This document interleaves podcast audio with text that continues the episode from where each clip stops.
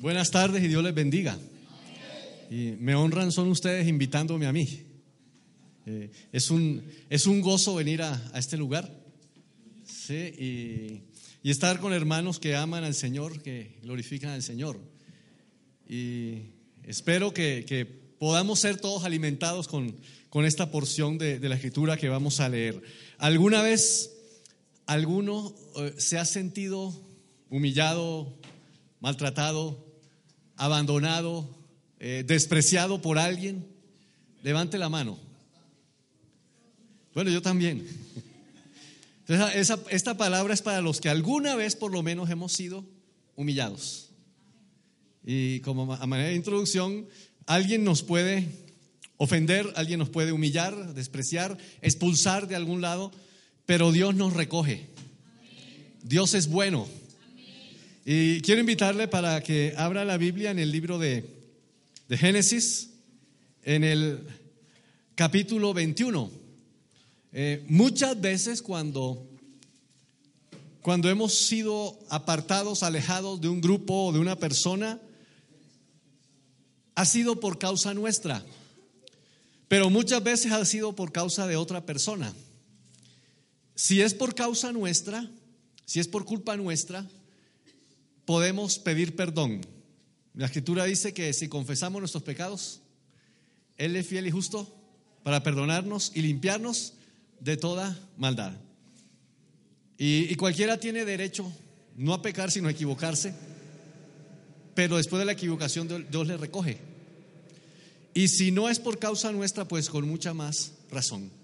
Eh, Génesis capítulo 21, vamos a leer desde el versículo 8 en adelante, aquí hay un, conflicto familiar entre dos hermanos. El uno tenía apenas un año más o menos, Isaac, y el mayor Ismael tenía 15.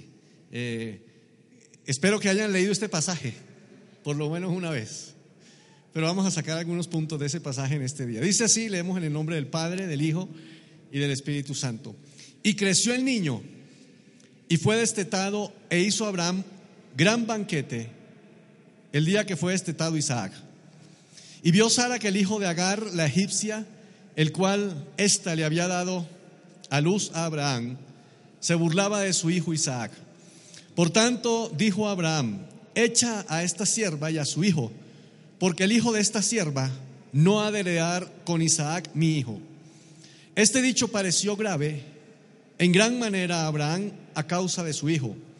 Entonces dijo Dios a Abraham, no te parezca grave a causa del muchacho y de tu sierva.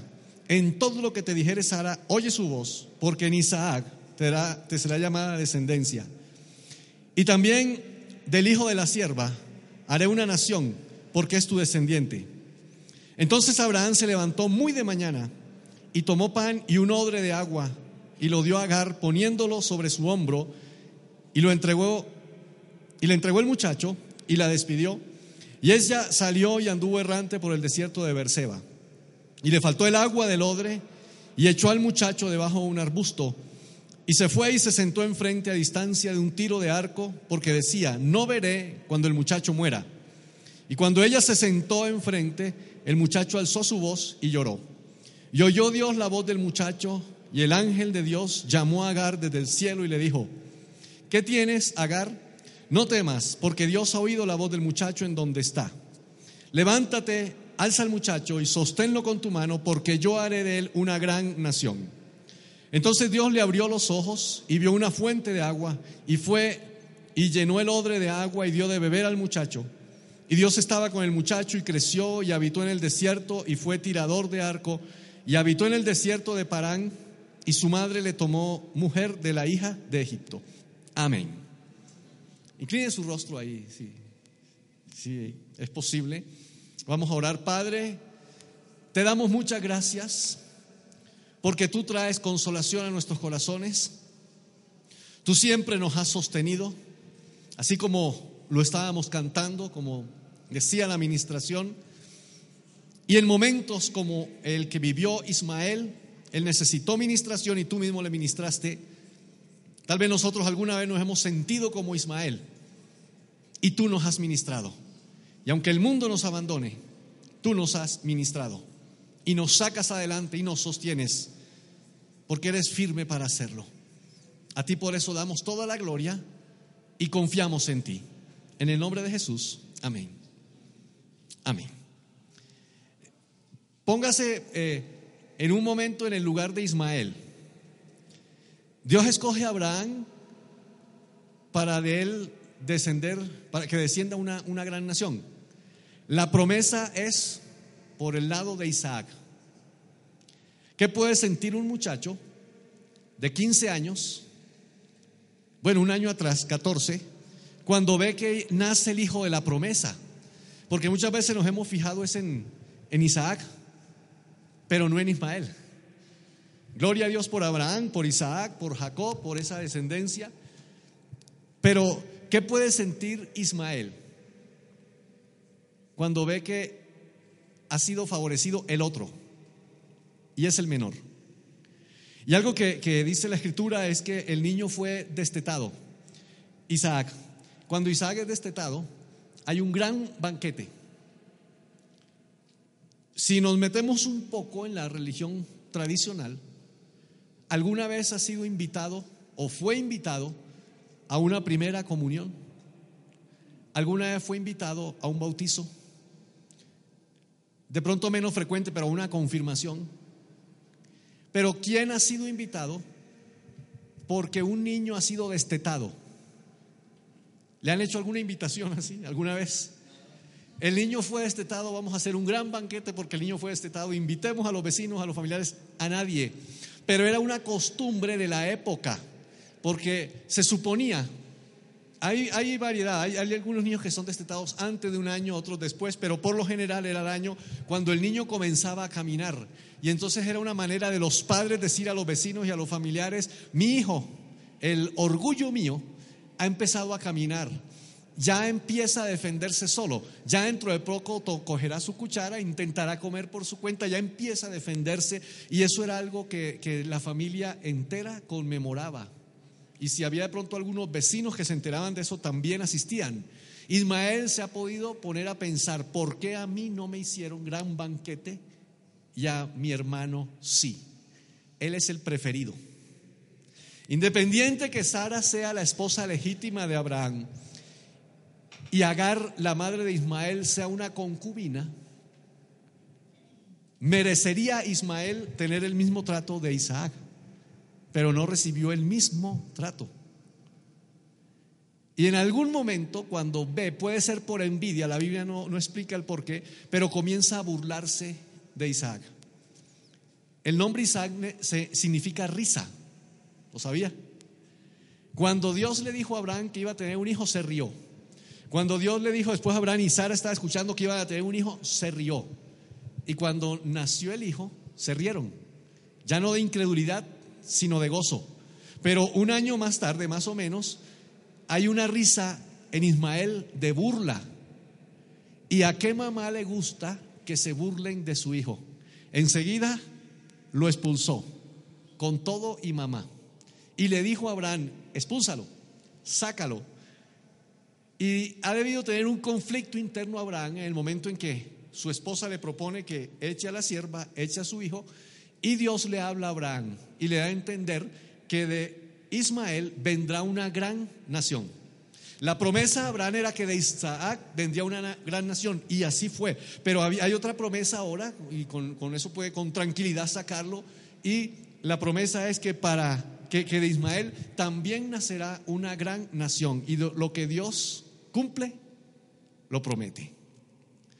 Cuando Agar queda embarazada de Ismael, hay un conflicto entre Agar y Sara. Y ella tiene que huir, huyó al desierto y allá en el desierto se encontró con el ángel de Jehová. En esta oportunidad no se, no se fue ella, la sacaron y también se encuentra con el ángel de Jehová. Pero antes que eso ocurra, hay algo interesante. Piensen esto, ¿Cuántas riquezas tenía Abraham? Tenía muchas, tenía ganado. El ganado implicaba riquezas en esa época. Es como hoy en día tener mucho dinero en el banco. Cuando viajó a Egipto, el faraón le regaló ganado. Y cuando regresó a Egipto, adquirió más ganado. Tanto que en una oportunidad los pastores de él pelean con los pastores de su sobrino y tienen que separarse. Tenía cantidad de ganado, tenía camellos, vacas, ovejas, lo que se pueda imaginar. Y en algún momento Ismael puede estar pensando, mi papá me va a echar, va a echar también a mi mamá, me dará parte de la herencia. ¿Cuál fue la herencia, según lo que leímos acá, que le correspondió a Ismael? Teniendo en cuenta que el papá es rico. ¿Cuál fue la herencia que le dejó el papá para que se fuera al desierto? Un odre con agua y un pan. ¿Cuánto le puede durar el agua? No solo a él, sino a la mamá. ¿Y cuánto le puede durar el pan? En el desierto.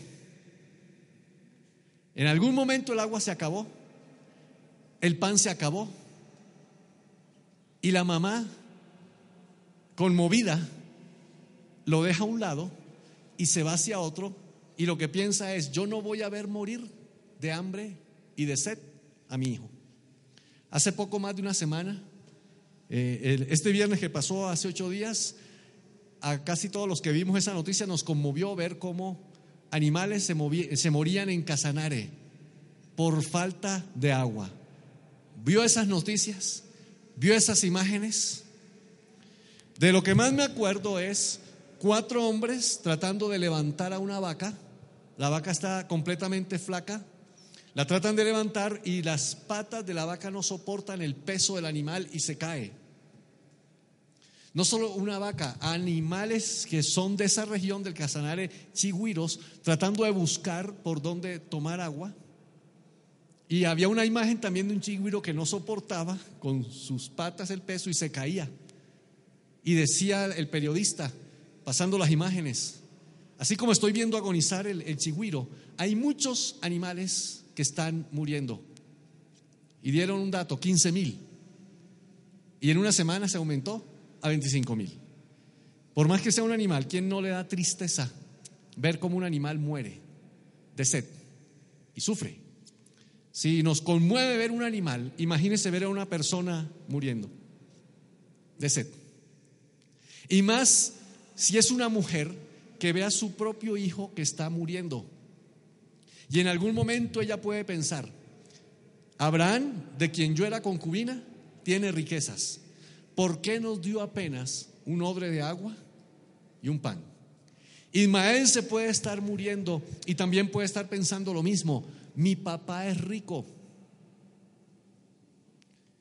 Por causa mía, porque me burlé de mi hermano, estoy aquí. Pero mi papá me ha podido dar por lo menos una vaca, un camello, un odre grande o varios odres de agua. No pan, muchos panes. Aún no se ha escrito los salmos, pero Ismael puede pensar en algún momento, mi papá me abandonó junto con mi mamá. Y cuando se encuentra con el ángel de Jehová, contesta el salmo, Contesta, contesta la segunda parte. Si mi padre y mi madre me dejaren, con todo, Jehová me recogerá. No sabemos si cuando Ismael es dejado debajo de un arbusto, la propia mamá le dijo cuál era su intención. Pero ha podido él pensar, primero me abandonó mi papá, después me abandonó mi mamá. ¿Se imagina lo que es un muchacho de 15 años llorando. Dicen que los hombres no deben llorar, sí pueden llorar. ¿Y por qué puede llorar? El más que el hambre, más que la sed, es el sentirse abandonado por el papá. De pronto también abandonado por la mamá. Y sin tener nada que tomar y nada que comer. Y en el momento en que más abandonado se tiene, se siente, y así ocurre también con nosotros. Aparece el ángel de Jehová, el que 15 o 16 años atrás le apareció a la mamá de él. Y después de que tienen una conversación, aparece una fuente de agua. Antes no había fuente de agua, ahora sí. Y es que cuando el Señor se encuentra con nosotros, si se pudiera decir, si nos dejamos encontrar de Él, la bendición aparece. Y si el, el odre de agua no fue suficiente para saciar la sed, la fuente de agua que proveyó el Señor es suficiente para varios días.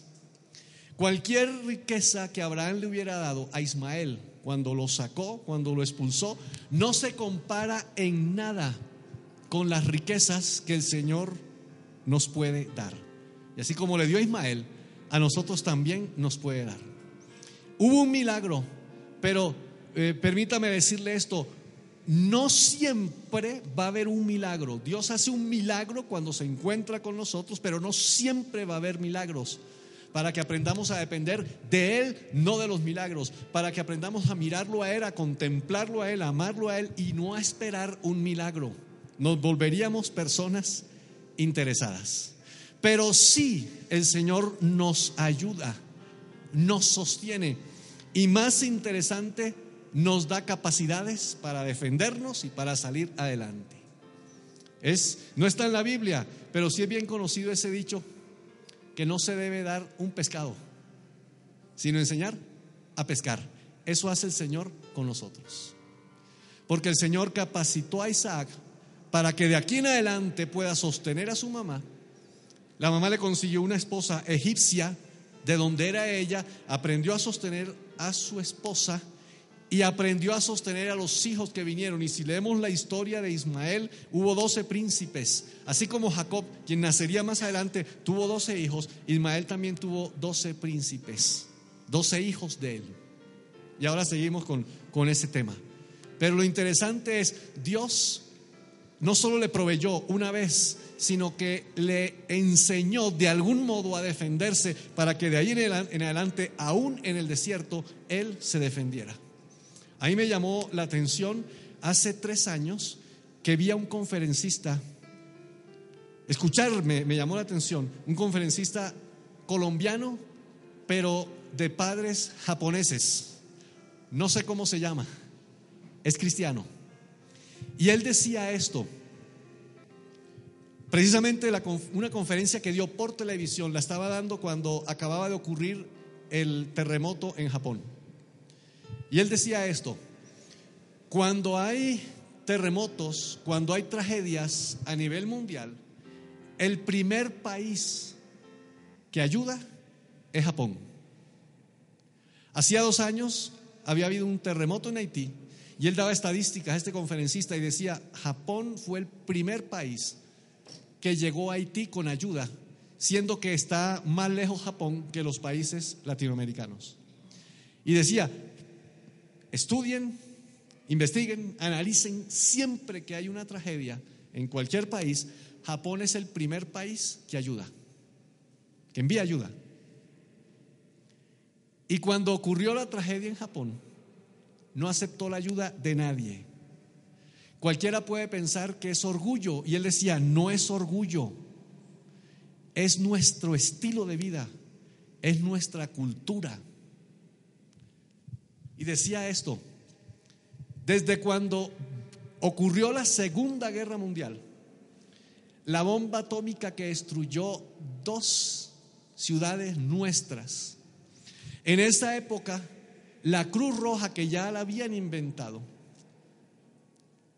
ya se había formado esa entidad internacional, no tenía las capacidades que tiene hoy en día y decía, a nosotros nos tocó surgir de la nada, el propio país, Japón, ayudar a las dos ciudades destruidas, a los sobrevivientes. Y no solo ahí, sino que desde mucho atrás hemos estado acostumbrados a salir adelante. Y nosotros a nuestros niños, decía él, les enseñamos a salir adelante. Le organizan la vida a los niños desde bien pequeños. El niño tiene dos, tres años y alguna medio capacidad que le vean ya eh, su vida la direccionan para que se dedique solamente a lo que tiene capacidad. Y decía, por ese estilo de vida.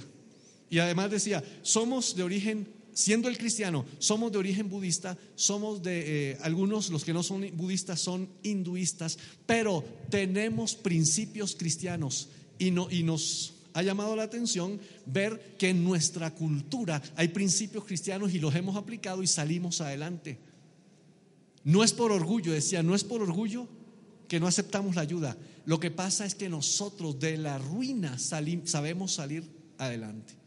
Y nos cortaba la cara a los latinos, porque decía, ustedes los latinoamericanos, cuando tienen algún problema, lo primero que hacen es estirar la mano a ver quién les ayuda.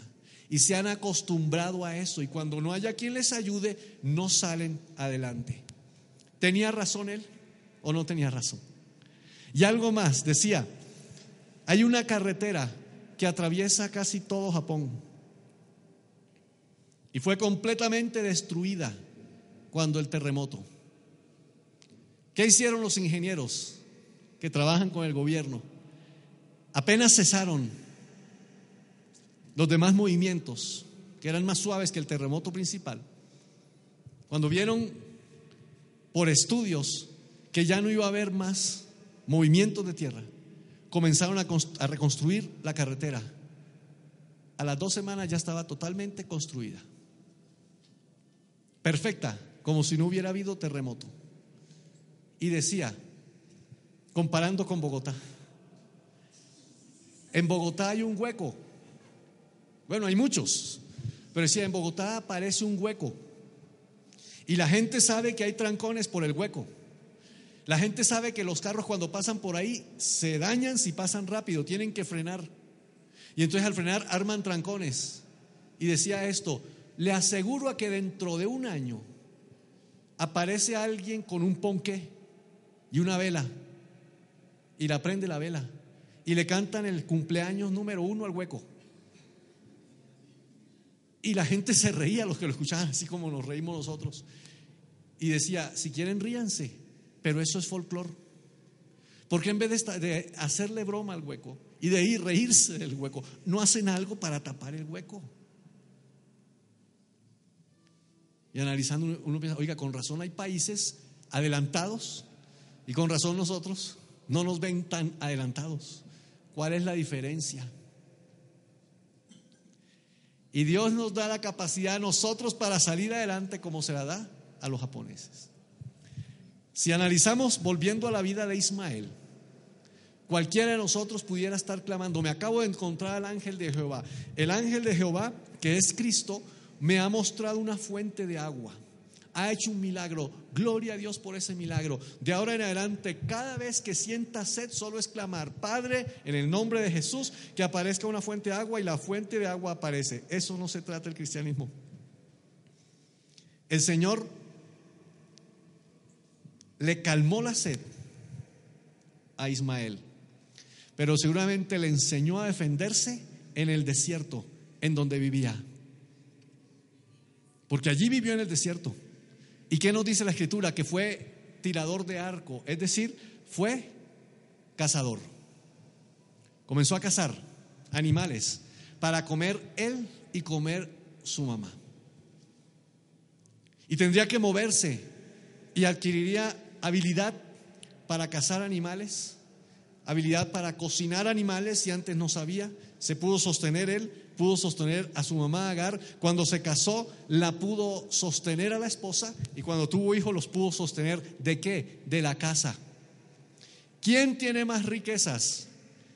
Ismael, que tiene que cazar animales, o Isaac, que se ha quedado en la casa del papá.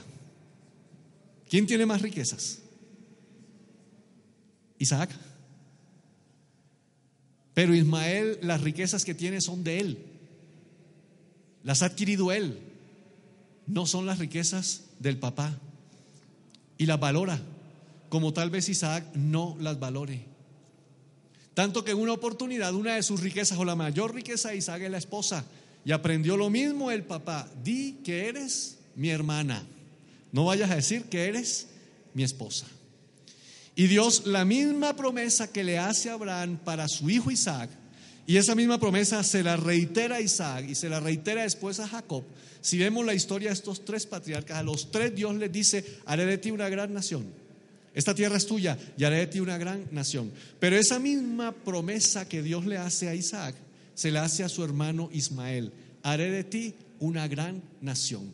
La pregunta, ¿se cumplió lo que Dios le prometió a Ismael. Se cumplió. Hoy en día, la promesa que Dios hizo hace tres mil, cuatro mil años, vemos que es palpable. Porque hoy, hoy, los países más ricos que hay en el mundo son los árabes, descendientes de Ismael. Si hoy Ismael resucitara y le hablara al Señor y le dijera, me acuerdo cuando en el desierto tenía sed,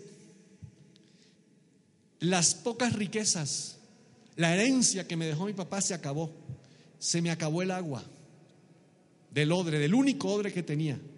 El único pan que tenía se me acabó. Me apareciste tú y me dijiste que mi nación iba a ser poderosa. Y si él le preguntaba al Señor, Señor, ¿en dónde está el poder? ¿Qué le diría el Señor? Haz un estudio de economía y compara la economía del mundo con mi economía y observa cuáles son los países más ricos que hay. Ismael va a decir entonces, Señor, muchas gracias, porque esos que explotan el petróleo, en esos países donde hoy hay petróleo, el petróleo es el que mueve el mundo, Señor, son mis descendientes. Si Isaac bendice al mundo espiritualmente, mi hermano, yo bendigo al mundo económicamente. Quítele el petróleo a los árabes y es quitárselo al mundo entero. Tienen riquezas. Hace poco vi por internet, no sé si haya visto esas imágenes de un hotel en Dubai. Tiene forma de yate. En alguna oportunidad fui con mi esposa a un hotel. Eh, pensábamos que era cinco estrellas el hotel por los lujos. Y después cuando vimos no era cinco, era tres estrellas pero nos sentíamos como reyes. La comida espectacular, eh, la atención muy buena, no teníamos que tender la cama, cuando llegábamos al cuarto ya la cama estaba tendida. Teníamos un hijo, ahora hay dos, pero en esa época había solo uno. La cama del niño tendida. Y era un lujo que apenas nos duró cuatro o cinco días. Y yo, pues, adquirí el paquete, salir en avión, llegar a tal hotel y después regresar sin saber qué hotel era, lo que sabíamos era que frente al mar en Santa Marta. Y cuando llegué aquí a investigar pensando que era cinco estrellas, no, era tres, tres estrellas el hotel. Entonces le digo a mi esposa, le debo la ida a un hotel cinco estrellas, todavía se la debo. No hemos vuelto. Pero nos sentíamos bien en ese hotel. Y decía yo, ¿cómo será un hotel cinco estrellas? ¿Se imagina los lujos? El hotel de que le hablo, que salen imágenes en internet, es un hotel siete estrellas.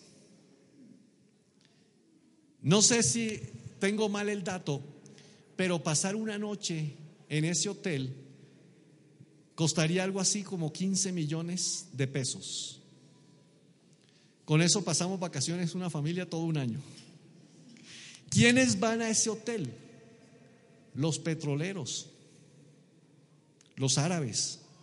Y si nos metemos con la Biblia, los descendientes de Ismael. Se cumple lo que Dios promete. En el momento en que más abandonado se siente Ismael, su papá lo expulsó hace pocos días. Caminó por el desierto con su mamá. Su mamá lo deja en un árbol, debajo de un arbusto, esperando que se muriera. Él ha podido decir, aunque no lo han escrito, ha podido decir ese salmo, si mi padre y mi madre me dejaren, con todo Jehová me recogerá. No solamente se recordaría el salmo que iba a ser escrito después, sino que lo vivió. En su abandono se encontró con el Señor. Y lo que el Señor le prometió, lo cumplió. Desde ese momento un muchacho de 15 años lo sostiene le enseña a sostenerse, le enseña a que sostenga a su familia, a que sostenga a sus hijos, a que sostenga a sus nietos, aún en medio del desierto. Y allí en el desierto, sus hijos, hoy en día sus descendientes, son los más ricos del mundo. Japón con toda su tecnología, Alemania con toda su tecnología, no tienen nada de riquezas comparada con las riquezas de los ismaelitas. Porque en algún momento en que el Señor lo abandonó, en que, perdón, el papá lo abandonó, el Señor lo recogió. ¿Se ha sentido usted abandonado alguna vez? Incluso por papá, incluso por mamá. El Señor le va a recoger si no le ha recogido. Ahora, la enseñanza que nos da la escritura es esta. ¿Ha podido Ismael pensar mal de su hermano y, decir, si me lo vuelvo a encontrar, me vuelvo a burlar de él? Si algún día me encuentro con mi papá, le voy a decir que no soy responsable, que me ha debido dar agua y me ha debido dar pan. Si le hubiera dado mucha más agua y mucho más pan, ¿en qué momento se encuentra con el ángel de Jehová? Su necesidad la podía suplir con solamente abrir el odre, con solamente romper un pedazo de pan. Le enseñó el Señor a defenderse por sus propios medios, pero también le sanó el corazón. Así como nosotros cometemos errores, nuestros padres si alguna vez nos han abandonado, también fue un error, pero el error de nosotros lo, perdona el Señor, el error de ellos el Señor también le perdona. La próxima vez que la Biblia menciona a Ismael, ¿sabe cuándo es? Cuando el papá Abraham se muere. ¿Quiénes sepultaron a Abraham? Isaac e Ismael. Se nota que en ese momento hay reconciliación. No solamente él ya empieza a ser rico, aunque desconoce que sus hijos van a ser los más ricos en el mundo, pero hay una riqueza espiritual en el saberse reconciliado con Isaac. En alguna oportunidad el Señor Jesús enseña que si vamos ante un juez, ante un magistrado, porque tenemos un problema con una persona, lo arreglemos en el camino. ¿Se acuerda el pasaje? La idea es que dos personas que tienen un conflicto no se arreglen frente al magistrado, frente al juez, sino que entre ellos dos se arreglen. Si espiritualizamos eso, tenemos un conflicto con una persona y conocemos cuál es la voluntad del Señor, incluso ese conflicto puede ser con aquella persona que nos abandonó en algún momento. La idea es reconciliarnos en el camino, no llegar al cielo a reconciliarnos, como enseña el Señor con los magistrados, sino que acá en la tierra nos reconciliemos y que olvidemos la ofensa que alguien nos ha hecho, que olvidemos el abandono que alguien nos ha hecho.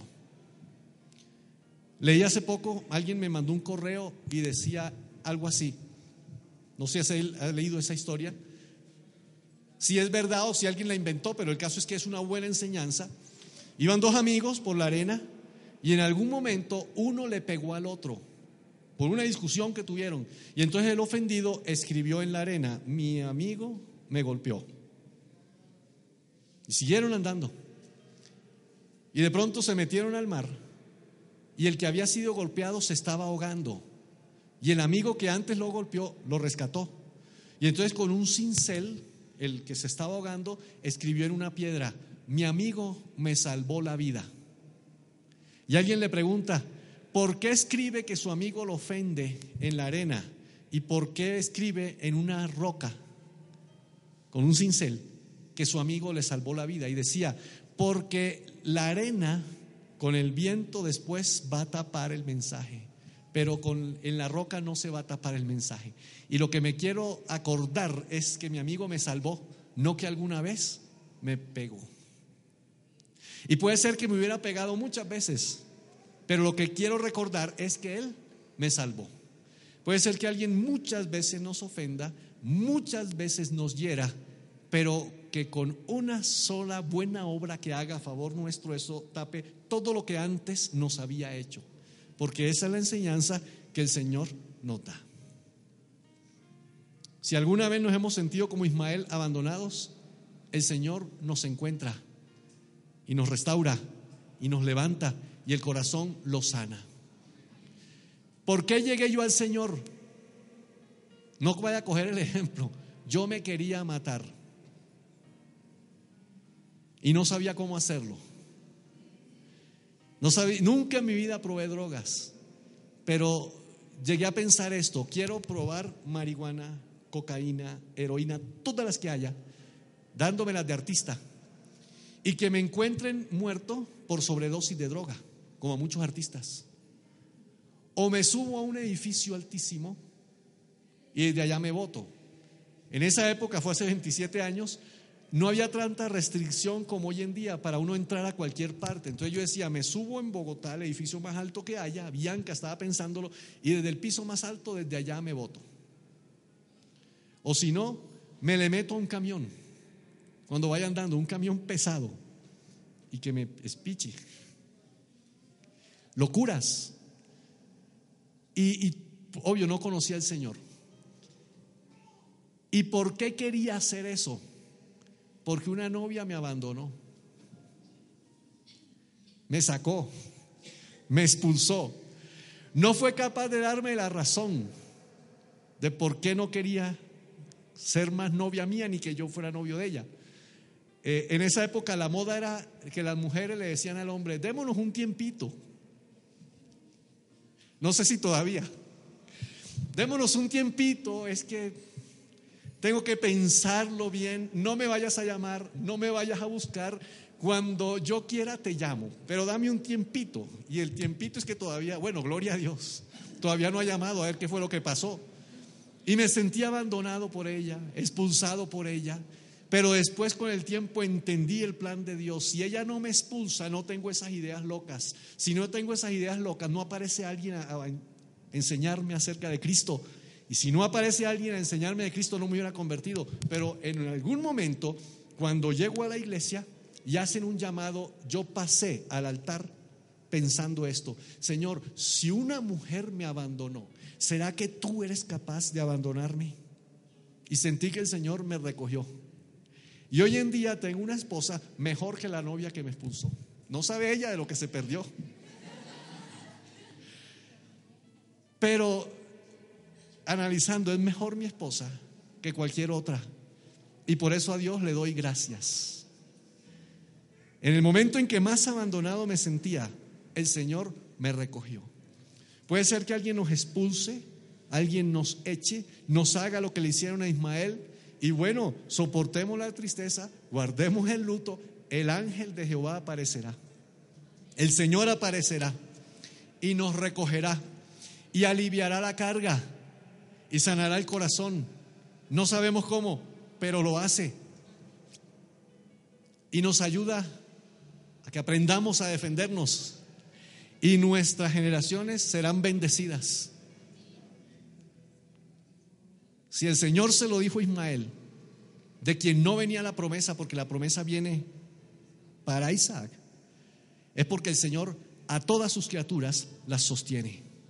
Él es bueno. Él es santo y por eso merece toda la gloria y toda la honra. Si algún día se siente abandonado por alguien, o no solo por alguien, por las circunstancias, piense en la promesa que Dios le hizo a Ismael y piense quiénes son hoy en día los más ricos en el mundo. A como a Ismael le expulsó la familia, a nosotros, ¿quién nos expulsó? El mundo porque no somos dignos del mundo. Y gloria a Dios por eso, porque el mundo nos expulsa y el Señor nos recoge. ¿No le pasó cuando conoció al Señor que su familia, si no se convertía, se alejaba? ¿No le pasó que sus amigos, si algún día lo invitaban a algo y usted les hablaba de Cristo, si no se convertían, comenzaban a rechazarlo y a burlarse de usted? ¿No le pasó alguna vez? En ese momento siente uno el rechazo del mundo. Pero ¿por qué me rechazan si yo soy buena gente? Si yo no les hago daño. Gloria a Dios que el mundo nos rechace, que el mundo nos expulse, porque el Señor entonces nos recoge y nos sostiene. Dele gloria a Dios por el sostenimiento que tenemos en Cristo Jesús. Él es todopoderoso para sostenernos él es todopoderoso para sacar petróleo de donde ya el agua se había agotado. Y fue todopoderoso para ponerle a Ismael una fuente de agua donde no la había. y para después pasar animales para que él aprendiera a cazar. Y tal vez alguna vez habrá pensado, con animales sostendré a mi esposa y a mis hijos más que animales, con petróleo. Colóquese de pie y démosle gloria a Dios por eso. Cierre sus ojos y piense si ha sido abandonado y dígaselo al Señor. Señor, gracias por ese momento en que yo me sentí abandonado, por ese momento en que alguien me abandonó, en que tal vez alguien me despreció, en que tal vez alguien me menospreció. Sentí tristeza, eh, sentí dolor, amargura, desconsuelo y tal vez miraba el panorama oscuro, pero no sabía que me iba a encontrar contigo. Y te encontraste tú conmigo, yo me encontré contigo. Tú fuiste quien tuviste la iniciativa de salir a mi encuentro y allí mi vida cambió. Allí entendí que el que está en Cristo nueva criatura es, que las cosas viejas pasaron y que todas son hechas nuevas. Gracias Señor porque pusiste en mi corazón perdón por aquellos que me habían abandonado. Me enseñaste a perdonar porque tú me perdonaste a mí. Señor, te damos gracias porque este ejemplo es hermoso. Ismael estuvo abandonado por el Padre, pero luego él junto con su hermano sepultaron a Abraham. Y creemos hubo reconciliación y hubo perdón. Y tal vez habría lágrimas, pero habría olvido también de la ofensa. Y hubo una nueva relación entre los hermanos. Señor, en el nombre de Jesús queremos aprender a perdonar a aquellos que nos han hecho daño, a aquellos que nos han ofendido. Y queremos que esas heridas que nos causaron sean cicatrizadas, cicatrizadas por tu propia mano. Y gracias, oh Dios, porque tú nos sacas adelante. Tú nunca nos abandonas. Tú lo prometiste en tu palabra. Yo soy el primero y el postrero. Nunca te dejaré, nunca te abandonaré. Siempre te sustentaré con la diestra de mi justicia. Te bendecimos, Señor, por eso. Y además tú dices en tu palabra que nosotros somos aceptos en el amado. Si alguna persona, alguien nos ha rechazado, si el mundo nos ha rechazado, Señor, tú nos aceptas. Somos pecadores y tú santo y tú nos aceptas. Y por eso te damos muchas gracias. Queremos es abandonarnos en tus brazos. Y Señor, Gracias por hacer de nosotros nuevas criaturas. Gracias por recogernos, por valorarnos, por las promesas innumerables que son, que tienes para cada uno de nosotros. Y por las promesas que tienes también para nuestra descendencia hasta cuando Cristo venga. Tal vez, Señor, en este lugar haya alguna persona sin trabajo. Tal vez haya alguna persona pasando necesidades, pasando situaciones difíciles. Señor, pero tú eres todopoderoso para colocar delante de ese desierto una fuente de agua y para que después de la riqueza, después de la pobreza, haya riqueza, para que después de la escasez haya abundancia, porque no dependemos de las circunstancias, dependemos de ti. Y por eso te adoramos, te exaltamos, por eso bendecimos tu nombre y por eso queremos comprometernos y ayúdanos a cumplir ese compromiso por siempre te querremos adorar, te queremos bendecir y por siempre queremos amar tu santo nombre. En Cristo Jesús. Amén. Amén. Y que Dios les bendiga y les guarde todo tiempo y los aplausos para el Señor. A Él sea toda la gloria y toda la honra. Amén.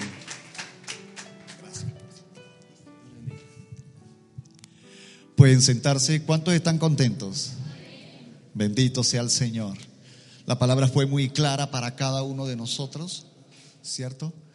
Eh, mientras el pastor estaba predicando, el Señor pues hablaba cada, en cada uno de nuestras vidas. A mí personalmente me habló. Yo fui una de las personas que eh, toda mi familia fue criada en Venezuela. Mi, a mi hermano, él recién casado, mi mamá vino por él y yo en realidad ahí yo quedé totalmente abandonado. Me sentía muy abandonado. ¿Sí? Pero del abandono Jehová me recogió.